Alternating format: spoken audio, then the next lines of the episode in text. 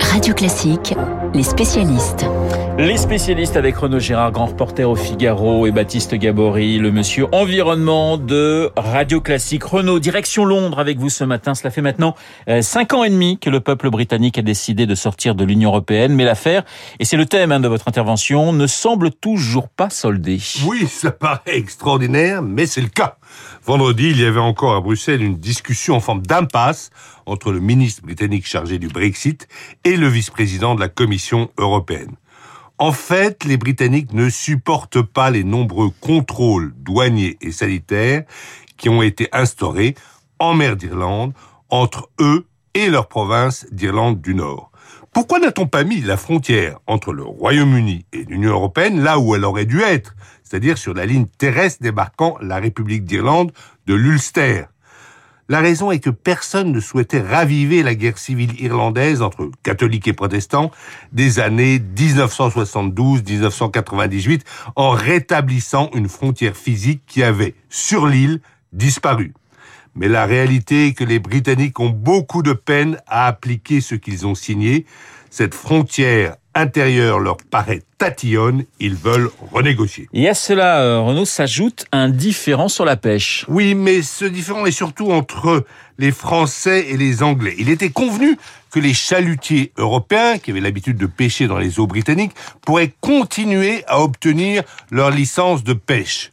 Or, on n'a pas précisé dans le traité les preuves qu'auraient à fournir ces pêcheurs pour dire qu'ils étaient euh, des pêcheurs de longue date dans les eaux britanniques. Près de 200 demandeurs français semblent bloqués. C'est ici que la politique politicienne s'est emparée du sujet, avec un Boris Johnson qui travaille peu ses dossiers mais veut se donner une image de preux chevalier protégeant Albion, et un gouvernement français qui veut montrer en période préélectorale qu'il sait être ferme et qui euh, qu'il ne laissera jamais tomber ses pêcheurs. Voilà, d'un côté surcouvre, de l'autre Horatio Nelson. Ce petit jeu n'est-il pas un peu puéril tout de même Oui, partie d'affaires subalternes, cette crise euh, franco-britannique est affligeante.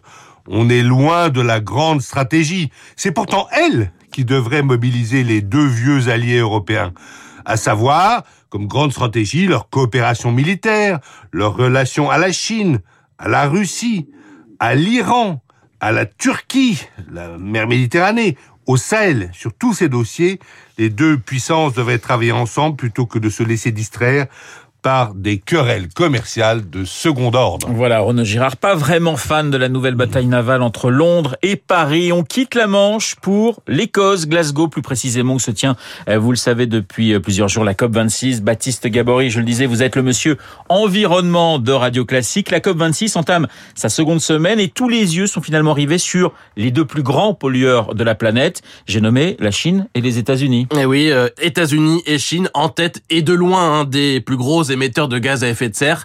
La Chine, c'est 27% des émissions mondiales de gaz à effet de serre. Les États-Unis, 15%. Euh, Ça fait donc 42% rien que pour ces deux pays, dont l'addiction aux énergies fossiles est toujours et encore très importante. Le charbon, par exemple, en Chine, représente 65% de son mix électrique. 65%, c'est colossal, d'autant que le charbon est, on le sait, l'énergie la plus polluante. Et la semaine, et la semaine dernière, en pleine COP, donc, la Chine a annoncé qu'elle allait augmenter d'un million de tonnes sa production quotidienne de charbon pour répondre aux pénuries euh, d'électricité. Les États-Unis restent de leur côté toujours le premier producteur mondial de pétrole, le deuxième producteur mondial de gaz et le troisième de charbon.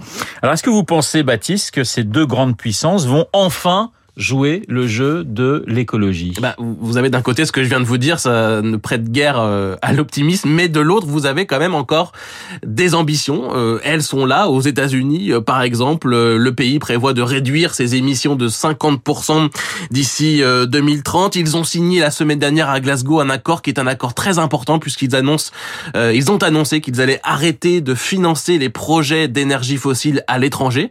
Donc ça, c'est c'est important. la Chine, de son côté, prévoit toujours d'atteindre la neutralité carbone en 2060. Alors vous allez me dire, euh, bon, ce sont des, des engagements, euh, rien ne nous dit qu'ils vont qu'ils vont le faire. D'ailleurs, euh, la preuve aujourd'hui, c'est que les résultats sont sont pas vrais, sont pas vraiment là. Mais derrière l'ambition, vous avez aussi des investissements aux États-Unis avec un plan qui va être dédié à la transition énergétique, plusieurs centaines de milliards de dollars qui sont annoncés. Et puis la Chine reste toujours très dépendante au charbon, je vous le disais, mais la Chine reste aussi aujourd'hui le premier investisseur mondial dans les énergies renouvelables, dans le solaire, dans l'éolien, dans les voitures électriques, dans les batteries aussi. Euh, la Chine est de loin le leader mondial. Euh, je vous souhaite, je vous cite juste un chiffre pour euh, terminer. L'an dernier, la Chine représentait, eh bien, la moitié a représenté la moitié des capacités de renouvelables installées. Donc l'an dernier, la Chine a elle seule la moitié des nouvelles capacités d'énergie renouvelable. Voilà un petit peu d'espoir quand même avec